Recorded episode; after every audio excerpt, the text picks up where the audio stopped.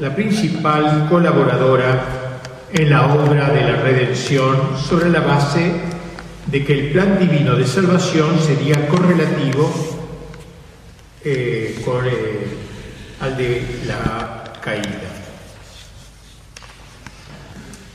Pronto los padres de la Iglesia, que son los autores de los primeros siglos, siglo VI, VII, pronto digo, comenzarán a elaborar una espléndida teoría sobre esta materia que nos ocupa para comenzar esta conferencia, eh, porque Nuestra Señora fue llamada Nueva Eva. El nombre que se le dio a la Virgen fue siempre Nueva Eva. Hasta el siglo III Así como hoy decimos la Santísima Virgen, Virgen María, lo llamaban la Nueva Eva, era el nombre común que se le daba a la iglesia primitiva desde los primeros siglos de la iglesia. Y así uno de los autores de aquel tiempo, llamado Tertuliano, nos dejó un claro testimonio. Dice, a Eva, todavía virgen, se insinuó la palabra que creó la muerte. También a una virgen debía descender el verbo de Dios que creó la vida a fin de que la humanidad perdida por aquel sexo recobrase la salud por el mismo sexo. Eva creyó a la serpiente, María creyó a Gabriel. La falta cometida por la credulidad de la una, borrada fue por la fe de la otra. Otro autor de los primerísimos siglos, grande, más que Tertuliano, tuvo algunos errores doctrinales, es San Ireneo, el cual en una de sus obras escribe cómo realizar en concreto este trabajo de reconstrucción y de restauración de la humanidad según el gran primigenio de Dios. El proceso de la caída indicará la pauta. El que sucumbió fue un hombre, pues bien Cristo asumirá la misma carne mortal para salvar lo que en Adán pereció. El cuerpo del primer hombre, miren qué linda esta idea, el cuerpo del primer hombre fue formado en una tierra virgen. La tierra todavía no se había cultivado, una tierra virgen. También el suyo debía proceder de una materia virgen, de la Virgen María. Ya que la muerte, sigue diciendo Ireneo, hizo su entrada mediante la intervención de una mujer virgen hasta entonces, mujer y virgen debía ser la que intervendría en la restitución de la vida, María, nueva Eva, junto al nuevo Dan, que participará de manera especial en la recapitulación obrada por Cristo. Recaput es cabeza en latín, recapitulación, es volver a ser cabeza. Cristo, Adán encabezó el mundo, cabeza del mundo primero, y Cristo es el recapitulador, la nueva cabeza eh, de la iglesia. Esta idea de recapitulación de estos antiquísimos padres la encontramos continuada en el siglo IV en muchos autores, pero no en mi librito los especifico más, aquí no, no hay tiempo. Como puede verse, resulta incontestable la universalidad de esta doctrina, tanto en Oriente como en Occidente, en diferentes siglos, en diferentes países, lo que demuestra claramente que procede de las fuentes mismas de la revelación, o sea que viene casi desde la época de los apóstoles esta idea. Bien, en este curso rápido que estamos haciendo histórico, eh, si pasamos a la Edad Media encontramos nuevos acentos preñados de unción.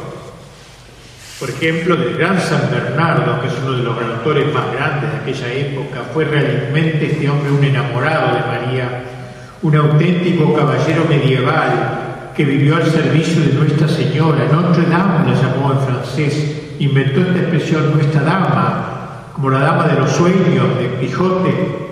La Dulcinea era Notre Dame, como se llama la Catedral de París hoy, pero ese nombre lo inventó Bernardo, eh, el mejor estilo del vocabulario caballeresco. Y así, entre otras cosas, dice este texto que me fascina de Bernardo, el enamorado, virgen, llena de bondad, cuando habla de la anunciación del ángel que le pide ser madre de Dios. Entonces él le habla a la Virgen como un diálogo con ella. Virgen llena de bondad, si te lo pide el desconsolado Adán, arrojado del paraíso con su infeliz descendencia, te lo pide Abraham, te lo pide David, si todo el Antiguo Testamento te pide que digas, hágase, la voluntad. Hágase, depende de ella ahora. También te lo piden ardientemente, sigue diciendo el gran Bernardo, los otros patriarcas, tus antepasados, que habitan en la región de la sombra de muerte. Si tú das una breve respuesta, seremos renovados y llamados nuevamente a la vida. Lo espera todo el mundo, postrado a tus pies. Y le sigue diciendo, apresúrate a dar tu consentimiento virgen. Responde sin demora al ángel, mejor dicho al Señor que te habla por medio del ángel. Di una palabra, miren qué linda frase, di una palabra y recibe al que es la palabra. Y una palabra con minúscula y recibe al que es la palabra con mayúscula, el verbo, verbo quiere decir palabra. Da tu palabra humana, pronuncia tu palabra humana, dice Bernardo, y concibe el que es la palabra divina. Profiere una palabra transitoria y recibe en tu seno el que la palabra eterna. Responde verbum en latín, suscipe verbum, eh, di una palabra verbum y recipe y, y, y verbum con mayúscula, el verbo divino. Bien, esta es la parte de ese discurso y sigue y termina, abre Virgen Santa tu corazón a la fe, tus labios al consentimiento, tu seno al Creador. Mire que bien dicho, abre primero tu corazón a la fe, tus labios luego al consentimiento, hágase, y tu seno al Creador. Esas tres cosas, labio, digo, el corazón, labios y seno, para que se realice esta obra maravillosa.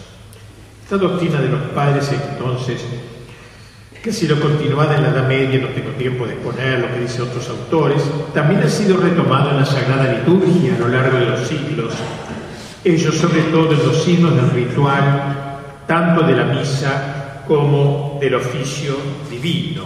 Yo en mi librito pongo muchos aquí solamente en una alusión, en un gradual de Nevers, que es una ciudad de, Nevers, que es una ciudad de Francia del siglo XII, se dice, creyó Eva al demonio, María creyó al ángel, por aquella entró la muerte, por esta volvió la vida, aquella había perdido lo logrado, esta restauró lo perdido. En la contradicción, María de Eva, en la corrección de Eva, un tema recurrente, lleno de encanto y de misterio, contrapone las respectivas actitudes de ambas mujeres. Aquella que va a corregir a Eva es saludada por el ángel con la interjección ave, que es como lo que, es Eva leído al revés. Si yo leo ave, ave, al revés es Eva. María es la corrección de Eva, ave, no Eva ya, ahora es ave, Eva corregida, Eva enmendada. María es la corrección de Eva, una idea muy linda, es la corrección aún lingüística de la palabra Eva. También el oficio divino incluye, el oficio hoy en vigor, incluye el siguiente responsorio cuando se reza la memoria de la Santísima Virgen los días sábados durante el año, Sicuspina, eh, Rosa, Cheno y sí que Eva María, linda frase, como la espina, como la espina engendró a la rosa, la espina engendra a la rosa, así Eva engendró a María. Eva fue como una espina porque se portó mal, no respondió al plan de Dios. Así como la espina humana, no la espina, digamos, humana, la espina común que encontramos en un huerto engendra la rosa, ¿Quién iba a esperar de la espina la rosa? Así Eva, que era una espina, porque se portó mal, engendró a María la rosa. Linda frase, dos palabras. Bien, entonces, pasemos ahora a otro tema, después de haber hablado de Eva y Ave, María como Eva, que corre Eva, Ave que corrige a Eva, y digamos unas palabras muy apretaditas sobre la misericordia de Dios en el Antiguo Testamento antes de aterrizar en María Santísima. En las sagradas páginas Dios se nos muestra a la vez justo y misericordioso, pero para consuelo nuestro se prefiere insistir en su misericordia. Ya el profeta Habacuc se dirigía a él en los siguientes términos, cuando estés airado, le dice a Dios, cuando estés airado, acuérdate de tu misericordia. Al revés, ¿eh? cuando estés airado no te enojes demasiado, acuérdate que tú eres misericordioso. Qué linda frase. ¿Eh? Acuérdate de tu misericordia. Por cierto que Dios no puede divorciar la justicia de la misericordia. Ello se vuelve evidente y hasta de manera reiterada, sobre todo en el libro de los Salmos. Así en uno de ellos leemos, ¿se habrá olvidado Dios de ser misericordioso? ¿Se habrá acabado su misericordia y habrá cerrado de ira sus entrañas? No, como diciendo, esto no es posible, que Dios se encierre en la ira, no que Dios renuncie a hacer justicia, pero su justa ira jamás llega a extinguir su inclinación, su predilección por la misericordia. Clemente y compasivo, dice un salmo, miseratores misericos es el Señor, clemente y compasivo. Las dos cosas, clemente y compasivo. Su amor es, por así decirlo, un amor visceral, intenso, transido de ternura. En un salmo se dice, esperé en ti, Señor, esperé en ti, Señor, en tu justicia, líbrame. Es que raro, ¿eh? Parece que debería decir, en tu justicia, castígame. No, en tu justicia, líbrame. En tu justicia, líbrame. En el Salmo, el Salterio sobre todo, se vuelve mucho sobre este tema. En el Salmo 103 se celebra así la ternura de Dios. Perdonador y misericordioso es el Señor, longánime y de mucha misericordia, pues cuanto se alzan los cielos por encima de la tierra, prevalece su misericordia sobre los que le temen.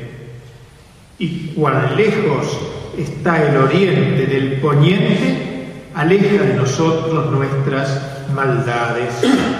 Con la ternura de un padre para con sus hijos, así se apiada el Señor de los que le temen. No sé los puntos de comparación a que recurre el mismo Señor para destacar el inefable y casi desmesurado amor que nos tiene, no hacen de él un bonachón, pero sí un juez muy especial, transido de generosa comprensión. A través del profeta Oseas nos quiso mostrar la intensidad de su delicadeza, comparable al de un padre cariñoso, él se ha querido comparar con una madre rebosante de ternura. Miren qué frase que sale en, el Oseas, y palabra de Dios, cuando Israel era niño, dice, yo lo amé, y de Egipto llamé a mi hijo, pero ellos, cuanto más lo llamaba, más se alejaban de mí, y sacrificaban, y ofrecían incienso a los ídolos.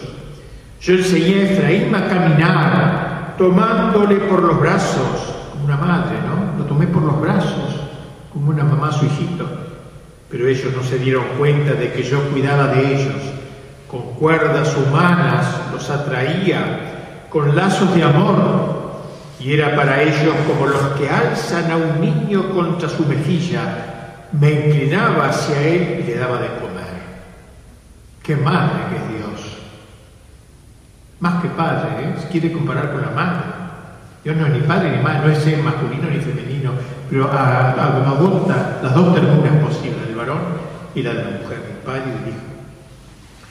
Por cierto que como acabamos de señalarlo, Dios no es un padre permisivo que todo lo consiente, como dije Bonachón, y por ello no deja de fustigar la voluntaria infidelidad de ese pueblo por él tan amado, que sin duda era merecedor de un grave castigo. Pero enseguida agrega, ¿cómo voy a dejarte, Efraín? ¿Cómo entregarte, Israel? Mi corazón está en mí trastornado, dice Dios y a la vez estremecen mis entrañas. Manera de hablar de Dios, ¿no? Tan humana.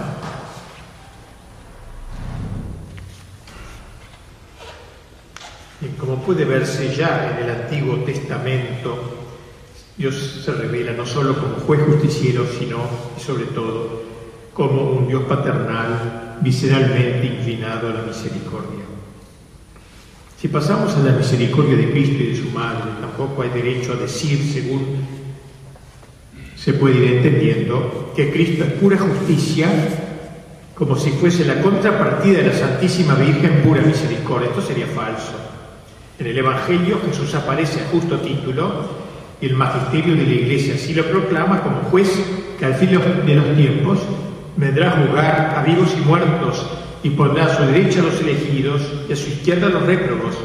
Sin embargo, vemos también cómo el Verbo encarnado se ha mostrado particularmente benévolo con los pecadores arrepentidos. La encarnación del Verbo, ya lo hemos señalado, insinuado por lo menos, es el acto mayor de misericordia imaginable. ¿Quién iba a pensar que Dios estaba tan loco de amor para hacerse hombre y salvarnos? Cosa increíble. Ahora lo aceptamos con toda naturalidad, pero pensémoslo como si fuera por primera vez. La locura del amor divino, el acto mayor de misericordia imaginable, Dios que se apiada tanto del pecador que resuelve hacerse hombre para salvarlo desde adentro, por así decirlo, desde donde pecó, desde ahí mismo. Por eso el nuevo Adán, Cristo se nos muestra de este modo como la misericordia encarnada. La encarnación es el fruto de un impresionante acto de misericordia por encima de todo lo que hubiera sido conjeturable. El verbo se hizo misericordia, podríamos decir. O mejor, la misericordia de Dios se hizo carne y dónde? en el seno de María y así habitó entre nosotros.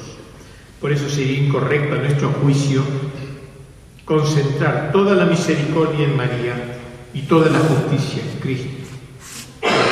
Decir, decir, para ser más preciso, que la misericordia está frontalmente en la fuente, en Dios, en ese Dios que al decir San Pablo es rico en misericordia por el grande amor con que nos amó, y de allí se deriva Cristo, al punto de que Jesús no es sino, como acabamos de afirmarlo, la misericordia de Dios que se hizo carne en las entrañas de María, convirtiéndose ella en la reina y la madre de la misericordia.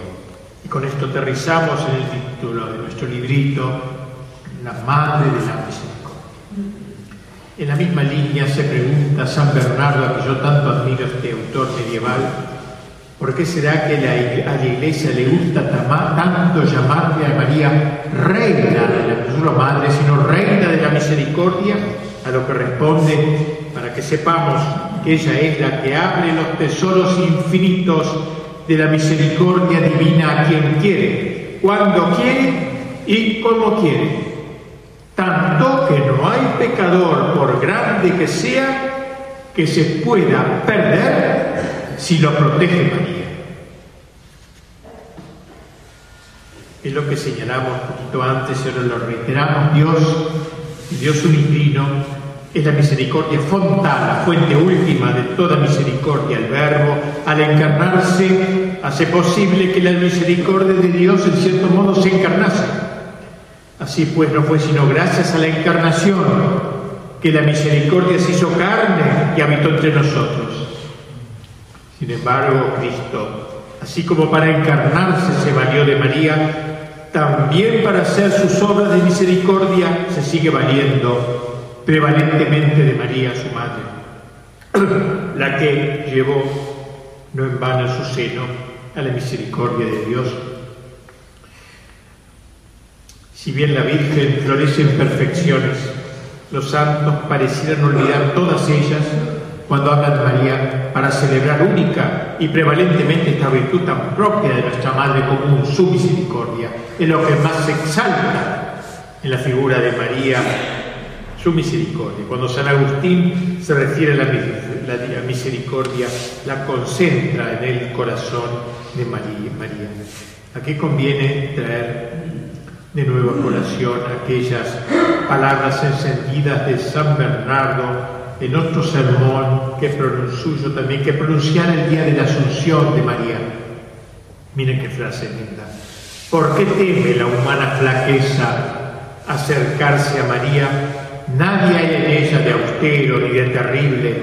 Ojear las páginas del Evangelio con toda diligencia y si allí encontrase citada como de María una sola palabra dura, un solo reproche cruel, cualquier señal finalmente que traduzca la más ligera indignación, os permitiré entonces que tengáis su bondad por y que temáis su presencia. Mas si hallaseis como hallaréis, que todo en ella está lleno de gracia y de piedad, de compasión y de misericordia, dar gracias a aquel que su benignidad os ha provisto de una medianera que nada puede ser sospechosa y que tiene de par en par abierto para todos el seno bendito de su misericordia. María se nos muestra así como una especie de icono de la misericordia de Dios y también del Hijo encarnado, ya que conoce como ningún otro la profundidad de la misericordia que alcanza su culmen en el Calvario. La Santísima Virgen en el día de la Anunciación del Ángel llega a ser Madre de Jesús, haciendo posible que la misericordia de Dios se encarne. En el Monte Calvario llega a ser Madre de la Iglesia, dilatando sus entrañas de misericordia hasta la, hacia la totalidad de sus hijos. Concluyamos este apartado sobre la misericordia de María. La misericordia pues envuelve desde el punto de partida total y completamente. Toda su vida no cesa de recibir en plenitud la misericordia de Dios. Esta misericordia está destinada a introducirla en el amor, pero es un amor que tiene un matiz especial, pues cuando el amor de Dios es comunicado a una criatura, toma necesariamente la forma de un amor de misericordia. María es la mejor obra de arte de la misericordia de Dios. Es una obra de arte perfecta de la misericordia divina. Comentando San Alfonso María de Ligorio en su espléndida exégesis sobre la salve que está al comienzo del libro Las Glorias de María, eh, cuando comenta aquella parte de la salve, oh clementísimo, piadoso, dulce Virgen María, recurre a una afirmación del San León, Papa, este gran Papa, quien refiriéndose a Nuestra Señora señalaba que por la misericordia de sus entrañas maternales merecía ser calificada no solo de misericordiosa, sino de la misma misericordia. Es la misericordia misma la Virgen. San Buenaventura, por su parte, considerando que María había sido ensalzada a la dignidad de Madre de Dios para bien de todos los desdichados, con el cargo anejo de dispensar mercedes y juzgando que lo hacía con tanta solicitud y ternura, como si ninguna otra ocupación tuviese que la de socorrer a los infelices, decía que siempre que se detenía a pensar en María, se acordaba de su misericordia. Vamos a ir sacando la consecuencia ineludible de todo lo que hemos afirmado hasta acá. Debemos abandonarnos en las manos de María. El abandono en las manos de María es la actitud que corresponde a un católico, a un creyente. Ella, como dijimos antes, no es solo Madre misericordiosa, sino que es también Reina Así que tiene un imperio, un poder, abandonémonos en sus manos, es reina. No en vano María, en un himno litúrgico salvado, llamado Salve Mater, quizá conozcan este U, se canta en gregoriano, Salve Mater Misericordia, es apelada, ella Salve de Vale de la Misericordia, es invocada también con el apelativo de Mater Spei, lindo nombre, Madre de la Esperanza. Esa virtud teologal de la esperanza, esperamos porque tenemos una madre que nos hace esperar, confiar. Decía el cura de Ars, la Santísima Virgen está presente entre su Hijo y nosotros. Cuanto más pecadores somos, más ternura y compasión tiene para con nosotros. Una frase fuerte más ternura y compasión. El hijo que más lágrimas, que más lágrimas ha costado a una madre es el más querido a su corazón. Una madre no corre siempre hacia el más débil o el más expuesto. Por tanto, dice el cura de Ars, oramos a ella, ruega por nosotros pecadores, ahora y en la hora de nuestra Yo añadiría, me atrevería a tener la insolencia de añadir, ahora en la hora de nuestra muerte y de nuestro juicio, aún en la hora del juicio, porque veremos enseguida, los padres, los autores eclesiásticos han llamado también a la Virgen abogada, abogada nuestra.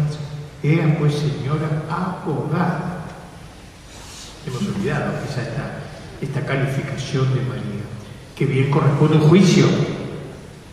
En el juicio tendremos una abogada defensora. No vamos al juicio, al juicio sino más. Hay una abogada que va a terciar por nosotros. Alfonso María de Ligorio, como dije, nos ha dejado una espléndida reflexión sobre el tema que estamos abocados en su exégesis de la salve que ocupa, ocupa la primera parte de su obra magnífica, La Gloria de María, donde así le suplica a Nuestra Señora, y después de este destierro, muéstranos a Jesús, fruto bendito de tu vientre. A su juicio es imposible, imposible, ¿eh? dice este autor, imposible que un devoto de María se condene si procura encomendarse a su patrocinio. Ello no ha de entenderse, por cierto, se apresura a declarar de aquellos que abusan de esta devoción para pecar más libremente, como diciendo, total, bueno, el último día le digo a María Purísima y me salvo. Eso, eso sería una, una iniquidad como si con aquella idea diésemos sal a los pecadores para seguir pecando desenfadadamente, no, en cuyo caso merecen castigo y no misericordia. Para explicar mejor su afirmación, San Alfonso trae aquí a colación un testimonio de San Anselmo, quien así se dirigía a Nuestra Señora, oh Virgen benditísima, tan imposible es que se salve el que de ti se aparta como el que perezca el que se vale de ti. Tan imposible es. Dicho santo agrega que así entendemos por qué el demonio se interesa tanto en que los pecadores no solo pierdan la gracia, sino también la devoción a la Santísima Virgen. Ahí sí estamos Realmente nos dice por su parte San Bernardo, a quien me pone que tanto lo cite, pero es un santo de mi predilección,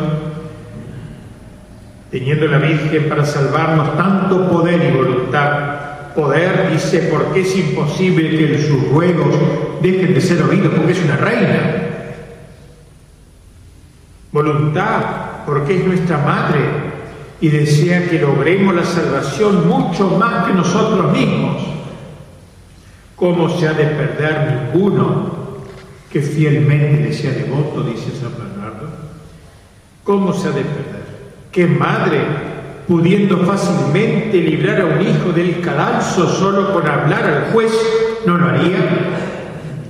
Y hemos de imaginar que la madre más amorosa y tierna que jamás haya existido en el mundo no librará de la muerte eterna a un hijo suyo pudiéndolo hacer tan fácilmente, demos gracias al Señor. Gracias incesantes, exhorta en su comentario San Alfonso, si sentimos en nosotros este afecto a la Santísima Virgen, esta confianza filial en ella, pues como afirma otro gran santo de los padres, San Juan Damasceno, es gracia que Dios concede solamente a los que quiere salvar. Oh Madre de Dios, dice este gran Padre de la Iglesia, oh Madre de Dios, si consigo verme bajo tu protección y amparo, no tengo que temer, porque el ser devoto vuestro es señal segura de salvación. Y Dios no la concede sino a los que determinan a Santa Catalina de, de Siena, agrega San Alfonso, le dijo el Señor, por mi bondad y reverencia al misterio de la encarnación, he concedido a María, madre de mi unigénito Hijo, la prerrogativa de que ningún pecador, por grande que sea, que se le encomiende devotamente llegue a ser presa del fuego del infierno. Quiero detenerme un poquito, si no están demasiado aburridos, en este tema para mí exquisito. ¿Cuál es esta apelación de abogada nuestra? Llamarla la Virgen abogada, abogada. Este apelación al lenguaje inspirado en el vocabulario jurídico, judicial, para focalizar mejor el rigor de la intervención, el vigor, perdón, el vigor de la intervención mediadora de Nuestra Señora. Si abogáis por mí, le escuchamos decir a San Alfonso, dirigiéndose a la Santísima Virgen, si abogáis por mí, hoy el gremio de los abogados no está demasiado bien considerado en nosotros, entre nosotros, por motivos fácticos, digamos, sino tanto los que desprestigian una profesión tan noble, que ello no nos lleve a amainar nuestra admiración por el método que ha elegido Dios para salvarnos, el de ofrecernos un abogado defensor. Haya el juicio, porque el abogado trabaja en los juicios, un abogado defensor. ¿Y de qué nivel? ¿Y de qué nivel es nuestro abogado defensor? Vayamos al Evangelio, dice San Alfonso, releámoslo como lo hemos ya leído antes, pero releámoslo una y otra vez y advertiremos que nunca María se muestra severa con nadie. Para lo que corresponde acogerse, por lo que corresponde acogerse bajo su protección sin ningún temor y hasta con gozo espiritual, y nos sugiere dirigirnos a ella en los siguientes términos, oh Madre de mi Dios, a ti acudiré y aún me atreveré a reconvertir, a reconvenirte con humildad y fiel confianza, porque toda la iglesia da gritos llamándote Madre de Misericordia. Y yo me uno a esos gritos con este librito, Madre de la Misericordia, que he puesto como título. Todo el mundo la llama, todo el mundo católico se entiende y la llama Madre de Misericordia. Tú, sigue diciendo el gran enamorado que es también el Alfonso, tú jamás has desechado a ningún pecador, por miserable que fuese, pues que acaso la iglesia te llama vanamente su abogada y refugio de pecadores. Tú eres, después del Salvador, nuestro refugio y mayor esperanza, mas toda la alteza de gracia, gloria y dignidad de Madre de Dios la debes a los pecadores, sea lícito decirlo así, porque por causa suya se hizo hijo tuyo el Hijo de Dios. Por causa de los pecadores, el Hijo de Dios se hizo, se hizo hijo de María. Lejos pues de ti, termina, que diste al mundo la fuente de misericordia, pensar que la niegues a ningún infeliz de cuanto se vale de tu patrocinio. Ea pues, Señora, abogada nuestra, dice a continuación el magnífico canto de la salve. Ea pues, Señora, como diciéndole con santa insolencia, vamos, Señora, no te escondas, eres abogada, sal en defensa. Ea pues, te quedes escondida, te calles, digo con santa insolencia, una insolencia piadosa, porque nuestra madre nos atrevemos a hablarle. Así es, pues, Señora, abogada nuestra. Vuelve a nosotros esos tus ojos a misericordioso.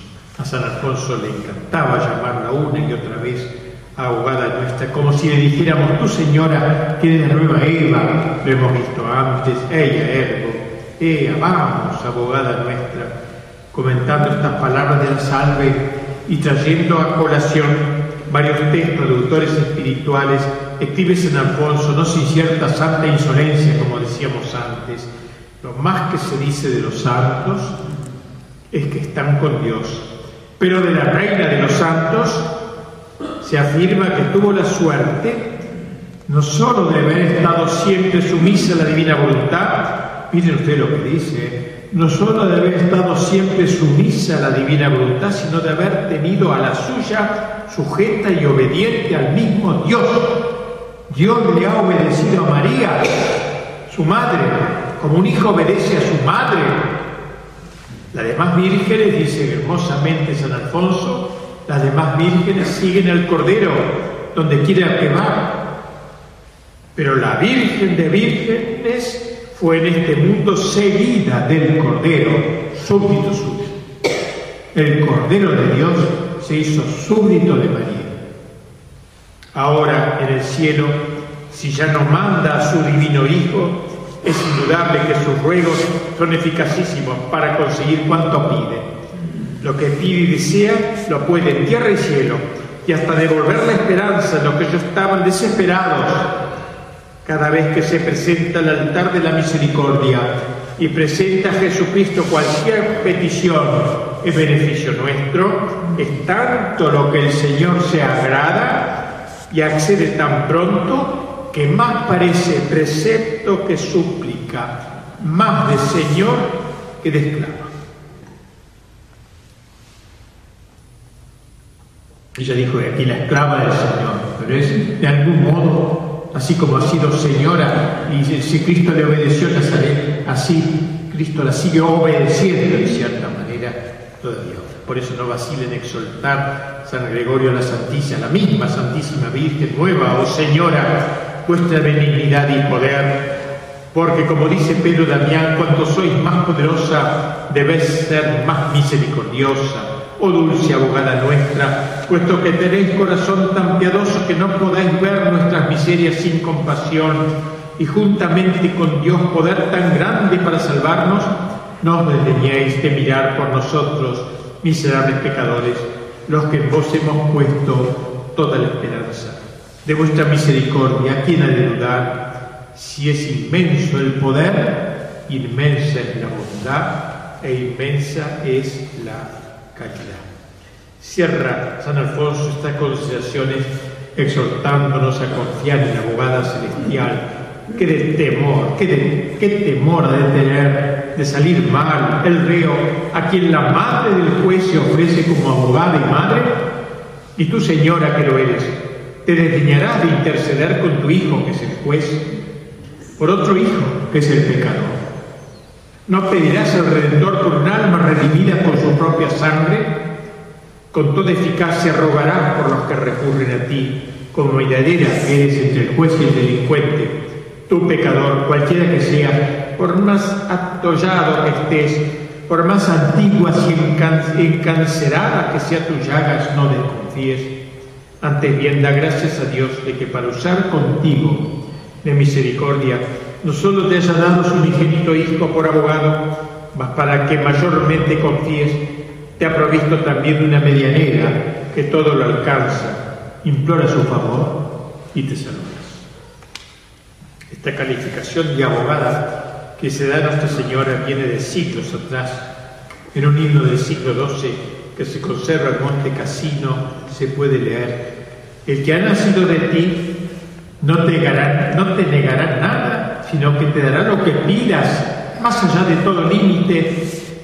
Tan amable eres para Él, emperatriz de los ángeles, que levantas a los que se lamentan, sea abogada y adosa para con todos los que te veneran. En un código de Salzburg del siglo XV se lee in hora di examinis nostras sis advocata, en la hora del temible juicio, sé nuestra abogada. Nosotros que seremos reos en aquel juicio terminal, escucharemos con indefectible confianza el alegato que por nosotros hará nuestra abogada tan querida y entrañable, con insimulable emoción San Alfonso, en su insuperable comentario La Salve Regina, que ocupa, como dije, buena parte de su libro La Gloria de María, se ha referido con predilección a aquella súplica conmovedora en esa plegaria contenida, vuelve a nosotros esos tus ojos misericordiosos.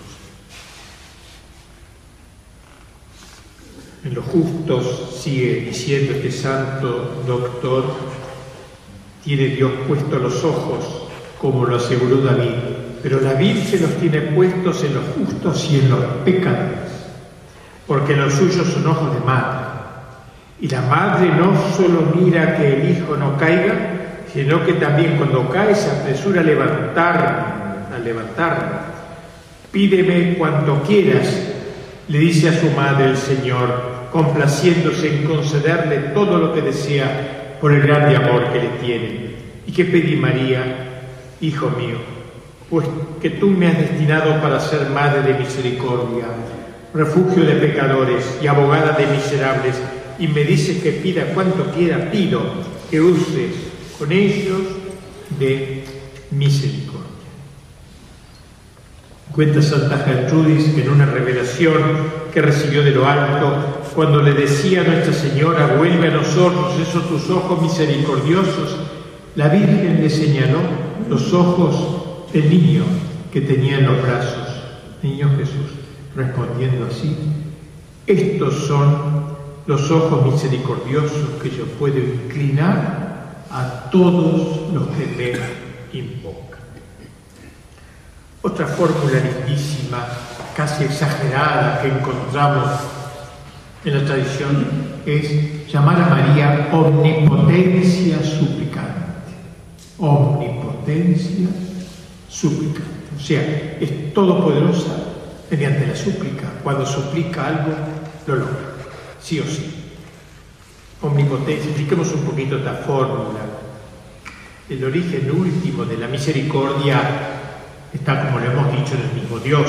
Pero aquí que también lo hemos señalado, indicado, la encarnación resulta ininteligible si no se la considera como la expresión más formidable de la misma misericordia divina. La fórmula del credo, el verbo se hizo carne, podría sinonimizarse diciendo la misericordia se hizo carne. Cristo no es sino la misericordia divina que se hizo carne. ¿Y dónde se produjo? la encarnación, sino en el seno purísimo de María. De, ahí que es perfectamente legítimo afirmar que la Santísima Virgen es la Madre de la Misericordia, la que parió la misericordia. La misericordia se alojó en el seno de María y ella lo dio a luz en la cueva de Belén. Pero aquí insistiremos preferentemente en esa otra atribución, Dios te salve, reina, reina, ¿eh? Rey madre, pero también reina, emperatriz, para que quede más en claro el carácter imperial de Nuestra Señora, emperatriz, reina. Salve Regina la llamamos. Dios te salve reina y madre, pero reina. Ahora necesitamos para este tema de la abogada, reina, perdón, este tema de la omnipotencia suplicante. Es omnipotente la Virgen, tiene cierta omnipotencia que vamos a tratar de explicar. San Alfonso así comienza su espléndida obra, con justa razón, venera la Santa Iglesia la Virgen María, exhortando a los fieles a invocarla bajo el título glorioso de Reina, por haber sido ensalzada la dignidad de Madre del Rey de los Reyes. Si el Hijo es Rey, dice San Atanasio, justo título, quiere también la Madre para llamarse Reina, desde el instante que dio su consentimiento para ser madre del Verbo Eterno, mereció ser proclamada reina de todo lo creado. Bien afirma San Bernardino, todas cuantas son las criaturas que sirven a Dios, otras tantas deben igualmente servir a María, pues que otras tantas deben, perdón, puesto que estando los ángeles y los hombres y todas las cosas sujetas al imperio de Dios, lo están del mismo modo al dominio de María. La idea de la realeza de María, que ya fue defendida en la época patrística, floreció también en los himnos medievales de la Edad Media, donde se deja entender que el fundamento de esta realeza, no es otra cosa que la maternidad divina. Reina por ser madre, se dice, haciendo uso del privilegio de tu maternidad, impera Hijo por razón de tu parto, tienes derechos sobre todas las cosas, imperatrix, imperatriz et domina, llama la media, emperatriz y señora. De tales prerrogativas se desprende su poder salvífico, como se advierte en la sagrada, en la siguiente súplica, ergo clemens imperatrix miserorum miseratrix. Por tanto, emperadora clemente, ten misericordia de los miserables. la palabra miserables en español tiene dos sentidos, los sinvergüenza, pero también los dignos de tener, lástima, de ser compadecidos miserables de ellos tiene. Por sus súplicas amorosas, sostenidas por su omnipotencia imperial, no dejará de salvar a los suyos. San Alfonso, en una de las oraciones que suele cerrar los sucesivos capítulos sobre la gloria de María, le dice a la Virgen, tu Señora, que tienes las llaves de todas las misericordias. Omnipotencia suplicante, pero omnipotencia en la esfera de la misericordia y para el bien de los miserables que somos nosotros, todos los hijos de Adán pecador. Con derecho podríamos así decir que ella es la misericordia suplicante también, suplicando lo que tenga misericordia, a través de las súplicas infalibles, la súplica de María. Cuando ella suplica, Dios se rinde, Dios se rinde completamente. Bien, así entonces hemos visto también esta fórmula que sugiere la necesidad de abandonarnos en las manos de Nuestra Señora. Lo más que se dice de los santos es que están con Dios, pero de la Reina de los Santos se afirma que tuvo la suerte no solo de haber estado siempre sumisa a la voluntad de Dios, sino de haber tenido la suya sujeta y obediente al mismo Dios. Dios le ha sido obediente en Nazaret 30 años de obediencia a María. Las demás vírgenes siguen al Cordero, va, pero la Virgen de Vírgenes fue seguida del Cordero. Lo hemos dicho antes ya, súbdito suyo. Es claro que conviene hacer algunas distinciones, dice San Alfonso, una es la diferencia, que el ser omnipotente, el Hijo, lo es por naturaleza, por ser Dios, y la Madre por gracia, como fue revelada Santa Brígida, que un día oyó que el Señor le dijo a su querida Madre, Madre mía, pide cuanto quieras, porque no pueden dejar tus ruegos de ser oídos Tú en la tierra nada me negaste y yo en el cielo nada te negaré. Con esto bien entendemos lo que quiere decir ser omnipotente María. No que lo sea de todo rigor, cosa que, de que una criatura no es capaz, por perfecta que sea, sino pidiendo y alcanzando cuanto quiere. Por la súplica logra lo que. Bien hacemos así cuando al rezar la sabe le llamamos abogada nuestra Mueva, oh Señora, dice San Alfonso, vuestra benignidad y poder, porque cuanto sois más poderosa, sabéis ser más misericordiosa. Oh dulce abogada nuestra, pues que tenéis corazón tan piadoso que no podéis ver nuestras miserias sin compasión y juntamente con Dios poder tan grande para salvarnos, no os desdeñéis de mirar por nosotros, miserables pecadores, los que en vos tenemos puesta toda la esperanza. Dios os ha ensalzado tanto para que tan rica como sois en poder, tan misericordiosa seáis en querer favorecernos. Pero de vuestra misericordia, ¿quién ha de dudar? Si es inmenso el poder, inmensa la bondad e inmensa la caridad, según dice San Bernardo. Un solo suspiro suyo vale más que las oraciones de todos los santos. Si el cuarto mandamiento manda honrar al padre y a la madre, en cierto modo su hijo está obligado a ello, porque el hijo es hijo de María, es deudor de la suya, del ser humano, que en su seno purísimo recibió, con el consentimiento de la misma señora. Vuestro hijo gusta que le pidáis, dice San Bernardo, porque desea darlo todo por vuestro respeto para pagaros así la preciosa dádiva que le hiciste dando de forma Termina San Bernardo su mostrando su rendida admiración ante la bondad de Dios, que siendo nosotros pecadores viles, darnos el plugo en vos una abogada de quien podemos esperar toda suerte de bien, abogada en cuyas manos están los tesoros inagotables de la divina gracia, o abogada piadosísima, por quien alcanzásemos redención de culpas, galardón de glorias.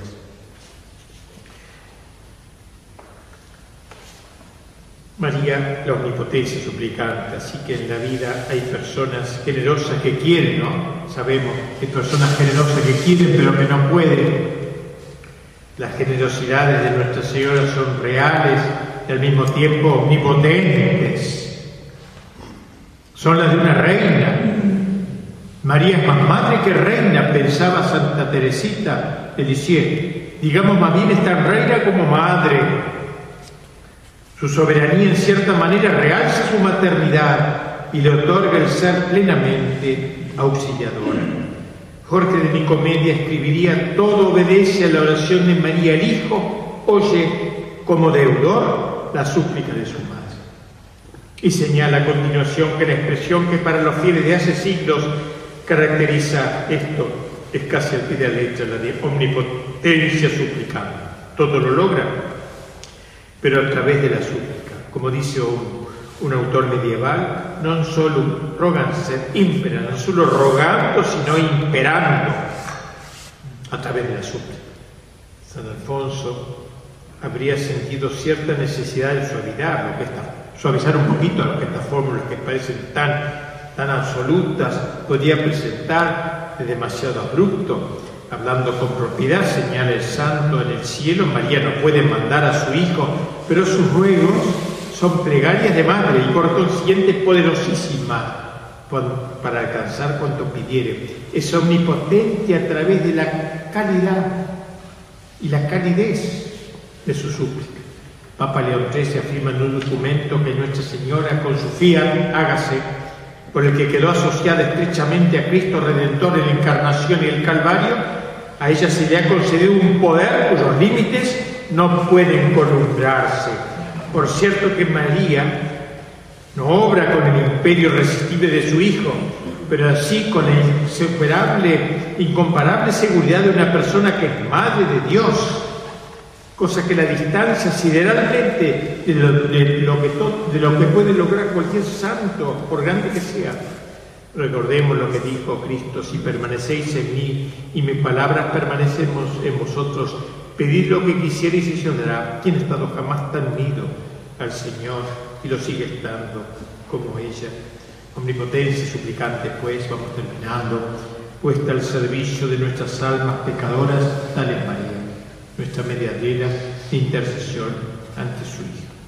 Una última expresión, María, nuestra esperanza, qué lindo, la llamamos en la salve, Ea pues Señora, abogada, Dios te salve, Reina y Madre de misericordia, vida, dulzura y esperanza nuestra, la llamamos. De ella nos podemos agarrar, no nos atrevemos quizás a ir directamente a Cristo, porque si viene nuestro hermano es también nuestro Señor, lleno de majestad, que si te ponga entre él y nosotros una madre, madre suya y madre nuestra, y renacerá nuestra confianza. En ella, en efecto, encontramos la mediadora que nos hacía falta cerca del gran mediador. Mediadora capaz de disipar en nosotros los últimos restos del temor. Nuestra plegaria tan querida la salve incluye expresiones marianas, marianas transidas de ternura, más allá de lo que hemos comentado, como hemos dicho, no solo madre de misericordia, sino también vida, dulzura. Pero que impresiona mucho esta palabra, esperanza, esperanza nuestra. Concepto dogmático de que está empapada es este, María ha sido constituida reina, no para que gozase sola del triunfo, de triunfo semejante, sino a fin de que pusiera a nuestra disposición todo su poder. Y de hecho lo pone. Esta suerte se empieza fácil para ella en hacer llegar hasta nosotros todas las gracias una de sus miradas amorosas basta para que cese el peso de nuestras miserias, para que las lágrimas, tributo inevitable y cotidiano de aquí abajo, no humedezcan nuestros ojos, para que nuestras tentaciones queden vencidas, en tanto que por ellas somos llevados con paso seguro a la visión de aquel que es fruto de su seno. Y todo esto se expresa con tanta evidencia, con tanta penetración psicológica, que la Salve Regina resulte una verdadera obra maestra teológico-poética. Los calificativos que la Salve se emplean para referirse María me parece que alcanza su cima en este precioso nuestra esperanza nuestra. El impío Lutero, decía San Alfonso de Ligorio, decía que para él era cosa insufrible que la iglesia romana llamase a María esperanza nuestra, mal fundado en que el solo Dios y Jesucristo pueden ser esperanza del hombre. Tanto que por Jeremías decía Lutero, maldice Dios al que lo coloca, al que coloca la esperanza en alguna criatura. Pero que la iglesia, que en estas cosas no se engaña, nos dice que le invoquemos sin cesar, llamándolo en alta voz, tú María eres esperanza nuestra salve. El que pone su esperanza en alguna criatura independientemente de Dios será maldito, porque Dios es la fuente final. Y la criatura sin Dios como nada tiene, nada puede dar. Pero el Señor ha dispuesto que todas las gracias pasen por María, por manos de la Madre, canal de misericordia, y por esto se puede y se debe decir que es esperanza nuestra, y que por su mediación recibimos todos los favores del cielo.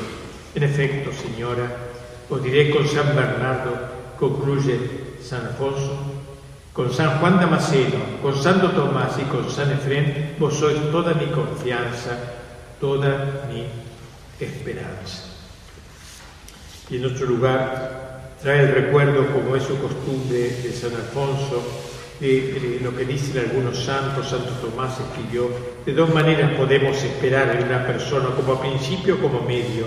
El que pide al rey una gracia la espera del rey como del Señor y del ministro como intercesor. Y si la consigue ya sabe que aunque viene del soberano principalmente, el conducto ha sido el ministro, en el cual como medianero puso con razón su esperanza. Dios que bondad infinita, desea sumamente enriquecernos con su gracia, pero para ello exige confianza de nuestra parte, para animarlos a tenerla nos dio a su misma madre, por madre y abogada, depositando en sus manos los tesoros de su poder, a fin de que la salvación de ella la esperemos.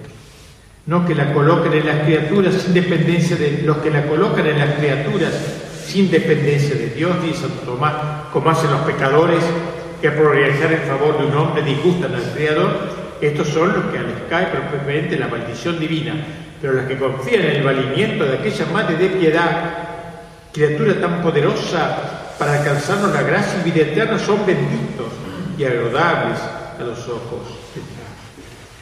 Bien, San Efrén, en una alabanza suya Nuestra Señora, escribe, recíbenos Señor y guárdanos bajo el manto de tu protección, porque después de Dios Tú eres nuestra única esperanza. Terminemos esta ya larga conferencia con un magnífico último texto que diremos de San Alfonso. Al referirse a la última parte de esta plegaria, dice el santo enamorado de María, que entre las otras excelencias que el Señor le concedió a su madre se destaca cuán dulce la hizo a sus devotos, así en la vida como en la muerte, oh clementísima, oh piadosa, Oh dulce Virgen María, ya el nombre mismo de María agrega es la dulzura misma y celestial dulzura. Es júbilo al corazón, mira en la boca, música al oído. Algunos santos señalan cuando pronunciaban su nombre sentían en el paladar una dulzura sensible, tan suave que se relamía los labios, pero enseguida agrega aquí no hablamos del gusto sensible, porque este se concede a pocos, sino de la dulzura saludable del consuelo, amor, alegría, confianza y fortaleza que de ordinario da este suavísimo nombre a todos los que le invocan devotamente.